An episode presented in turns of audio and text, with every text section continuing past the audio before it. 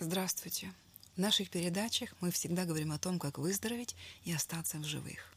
Есть инструкция, чудесная инструкция. Она положена на страницах Библии. Это Слово Божье это слово Бога. Поэтому мы должны иметь веру Бога, веру Божью, как написано здесь в Евангелиях. Мы должны иметь эту веру, чтобы выздороветь и остаться в живых. Если до сих пор вы пытались лечиться всеми возможными средствами, побывали у самых лучших врачей, результат неутешительный, обратитесь к Слову Божью. Бог даст вам ответ. Духовный мир реален, и он управляет физическим миром. Поэтому все, что происходит в физическом мире, это всего лишь отражение того, что произошло в невидимом мире. Бог называет лекарством Слово Божье. Мы называем лекарством химические препараты, препараты, таблетки. Для Бога лекарство – это Слово Божье. Написано в притчах 4, 20, 23. Все, о чем я говорю, опирается не на мое личное мнение. Все то, о чем я говорю, опирается на Слово Божье. Все, что сказал Бог, это истина. У каждого человека может быть разное мнение. Но есть истина. Она одна, она неизменна, Слово Божье неизменно. И все, что положено на страницах Библии, для нас является путеводителем, руководителем. Бог за руку выводит нас из всякой проблемы, с которой мы сталкиваемся. И Он желал бы, чтобы вы обращались к Нему почаще. Он желал бы, чтобы мы жили с Ним вместе, чтобы мы руководствовались Его советом, а не своими личными. Бог остается всемогущим Богом. И Он создавал человека для общения с собой. Он создавал совершенного человека. Но когда пришел грех на эту землю, с момента грехопадения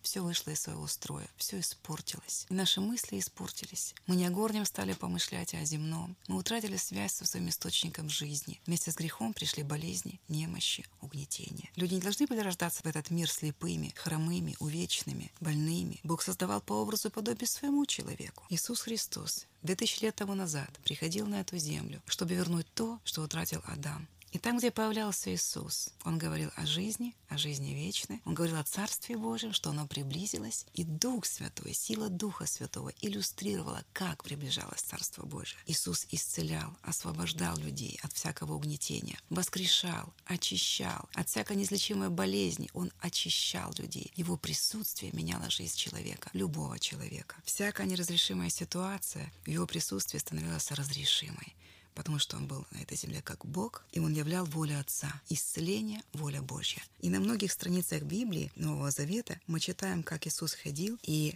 давал зрение слепым, потому что люди считают, что какая-то мелкая или незначительная болезнь в теле или увечье может Бог поправить. А вот глаза слепорожденному дать Бог не может. Нам легче пойти к стоматологу и поставить себе все зубы, чем попросить полноты в своем рту у Бога. Потому что тут мы понимаем, а тут мы не понимаем. Бог не просит нас понимать, как это происходит. Он просит нас верить. Если будете читать Библию, она многому вас научит. Ваша вера будет укрепляться, расти, и в конце концов вы сможете взять то, что вам принадлежит. Две тысячи лет тому назад Бог оставил нам обетование. Исцеление сюда входит. Мы исцелены ранами Иисуса Христа. Он взял на себе все наши грехи и понес болезнь от этих грехов. Он понес наказание за эти грехи. Вы свободны. Вам осталось об этом узнать. Мы недавно служили в Белоруссии. Я проводила школу об исцелении, освобождении в зале на территории специального предприятия, где работали люди или слепые, или с очень плохим зрением. Мы молились за людей. Люди приходили для молитвы и верующие, и неверующие. И Бог каждого касался. Мы видели, как человек уже в преклонном возрасте рассматривает свои руки. Наши глаза переполнялись слезами, потому что он впервые видел свои руки после того, как ослеп. Я поднесла свою руку и спросила, видит ли он мою руку. Он посчитал все кольца на моей руке. Я точно знала, он прозрел. У женщины открылось ухо. Мальчик, которого привезли в коляске, который не мог долго ходить, он бегал вокруг зала. Бог поднимает людей, которые верят ему. Он расплатился со своим собственным телом 2000 лет тому назад и избавил нас от всякой немощи и болезни. Он делал это и 2000 лет тому назад. Он делает это и сейчас. Потому что Бог не изменен. Он воскрес, и Он живет. Он живет среди народа своего. И я хочу сказать о том, что то, что мы увидели чудо с прозрением уже пожилого человека, он не видел и теперь видит. Он был слеп, а теперь видит. Это произошло вот у нас на глазах. Я хочу вам сказать, это может произойти где угодно и когда угодно, потому что Бог свои желания не изменит по отношению к вам. Если вы сегодня имеете проблему с глазами, или с ушами, или с ногами, или какой бы ни была проблема с исцелением,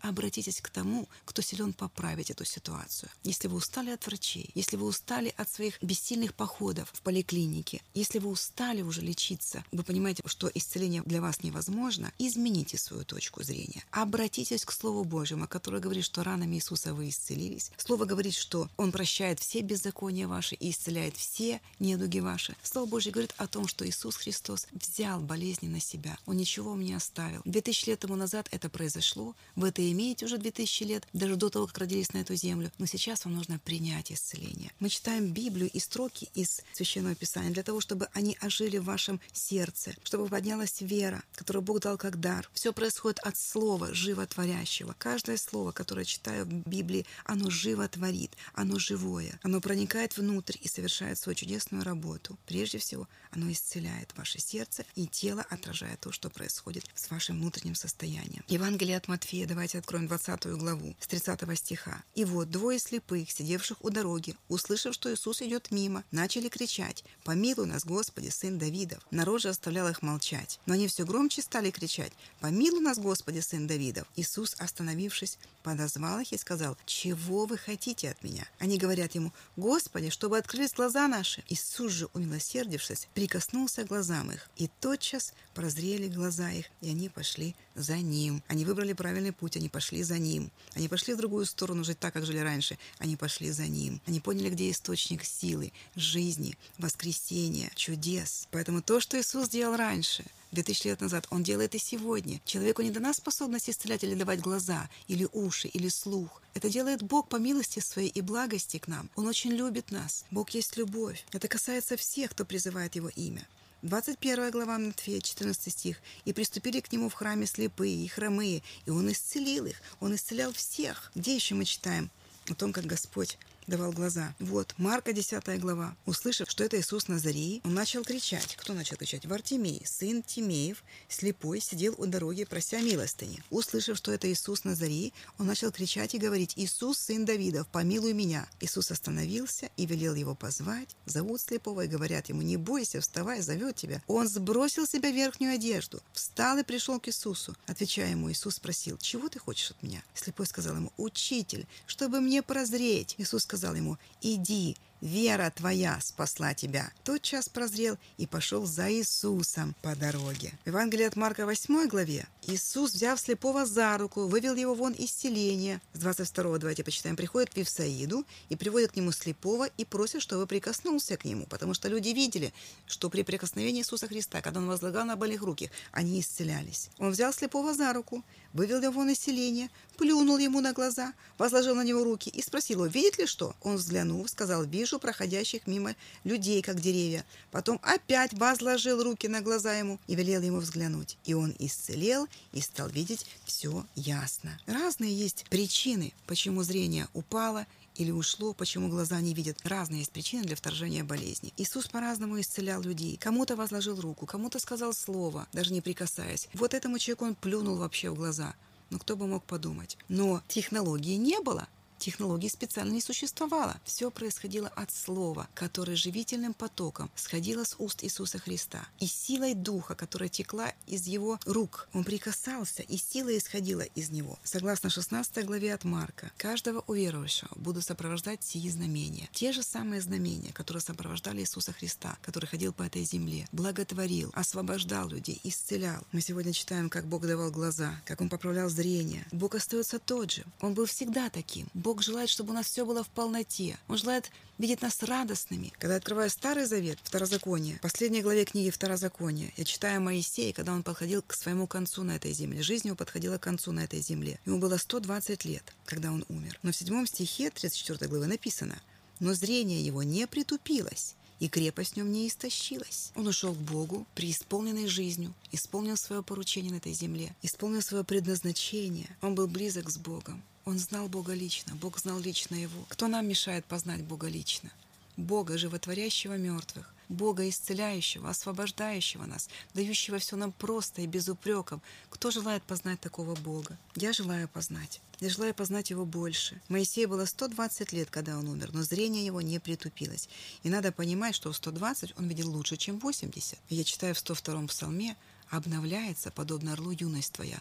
Бог желает, чтобы наша юность обновлялась. В Его присутствии, в наших отношениях обновляется наша юность. Люди, которые стремятся познать Бога, которые имеют с Ним общение, которые пребывают в Слове Божьем, их крепость не истощается. Они обновляются в силе, только не своей собственной силе, которая истощилась, а в силе Бога живого. Мыслимо ли мы дать глаза слепорожденному? Мыслимо ли дать слух глухому? Восстановить кости? Поднять расслабленного? Поднять мертвого из могилы? Мыслимо? Есть ли что невозможное для Бога? Нет ничего невозможного для Бога. Нам нужно только следовать за Ним. Нам нужно только учиться от этого Писания. Бог желает открываться нам в Своем Слове, потому что Он желает, чтобы мы получали просимое. Не просто молились, а получали просимое. Поэтому нужно учиться от этого Слова. Имейте веру Божью, Бог говорит. Все, чего не попросите в молитве с верою, получите. Это его гарантия. Нам нужно учиться от этого слова. Вы обратили внимание, Иисус задавал вопросы слепым людям. Что ты хочешь от меня? Вам нужно ясно выразить свое желание перед Богом. Господь, я желаю, чтобы мой ребенок прозрел. Я желаю, чтобы моя мама укрепилась силою. Я желаю, чтобы мои родители были не в немощи и болезнях, а чтобы они были жизнедеятельными, жизнерадостными. Я желаю, чтобы этот мой родной человек и самый близкий поднялся из инвалидного кресла и ходил, как все люди, наслаждался движением. Скажите ему, о чем вы желаете, и идите за ним и следуйте за Ним, потому что когда Иисус прикоснется, вам нужно принять свое исцеление и следовать за Ним. Принимать можем только верой. И как это Бог делает, это удивительно, потому что никогда не бывает одинакового случая. Господь творит, Он творец, и Он творит. И мы восторгаемся теми делами, которые Он творит среди нас. Он является ответом на всякую нужду. И прежде всего, это исцеление, потому что люди, мало кто сейчас не болеет, и это нужда. Я хочу прочитать вам отрывок из хорошей книги «Скрытая сила молитвы и поста». Тоже о том, как Бог исцелил слепую старушку, дал ей глаза. Все случаи похожи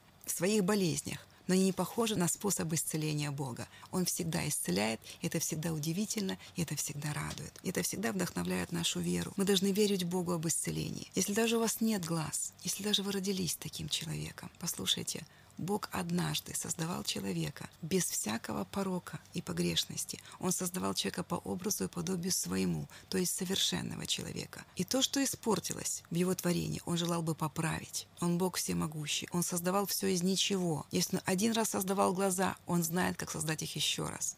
Просто нужно высвободить свою веру и принять от Бога то, что Он давно для вас приготовил. Две тысячи лет тому назад – Каждый, призывающий имя Господня, спасается, исцеляется, освобождается. Я прочитаю отрывок из этой чудесной книжечки, вдохновит вас. Во время проведения серии собраний одну женщину, которая родилась слепой, все время выводила вперед ее внучка. Каждый раз она шла к авансцене, держа руку на плече своей внучки. И каждый раз я молился за нее. Помазание Господа сходило во время молитвы с такой силой, что она падала на пол, будто я толкал ее изо всех сил, хотя я даже не дотрагивался до нее. Я знал, должно было в конце концов произойти что-нибудь. Но каждый раз, поднимая ее с пола, я спрашивал, «Как вы, бабуля?» Я получал один и тот же ответ. Она моргала своими слепыми глазами и говорила, «Я не могу видеть». И мне ничего не оставалось, как повторять, «Ладно, приходите еще». Так было на каждом служении в течение семи дней. Ее уводила вперед внучка, сила Божья касалась этой пожилой женщины, тело ее сотрясалось, и она падала. Я знал, что сила, сходившая на нее, была именно Божья. Это было настолько очевидно, что мне порой хотелось, чтобы Господь был помягче. Каждый раз я помогал женщине встать и спрашивал, «Как вы?» Она качала головой и говорила, что все еще не может видеть. Я буквально сражался с этой ситуацией. Как вы можете догадаться, никто не захочет, чтобы на служение исцеления первый же человек, вставший на молитву, оказался слепорожденным. Мы испытываем искушение желать для начала такого служения какую-нибудь головную боль или бородавку. Господь, однако, не думает подобным образом. На четвертый день меня уже утомляло созерцание бабушки, выходящей вперед для молитвы. Слава Богу, что она не искала меня для исцеления. Она искала его, Бога. Однако всякий раз происходило одно и то же. Точно так было и на пятый, и на шестой день. Она выходила, я молился, она падала, я поднимал ее, она отрицательно качала головой. Я говорил, благослови вас Бог, приходите еще и так далее. На заключительном собрании, последний день, моя любимая бабушка снова вышла вперед, держа руку на плече своей внучки. Снова я молился за нее, снова сошла невероятная Божья сила. Старушка упала на пол, как и на всех собраниях до этого. Снова я опустился на колени перед ней и сказал, благослови вас Бог, бабуля, после чего пошел прочь. Но на этот раз Господь проговорил ко мне –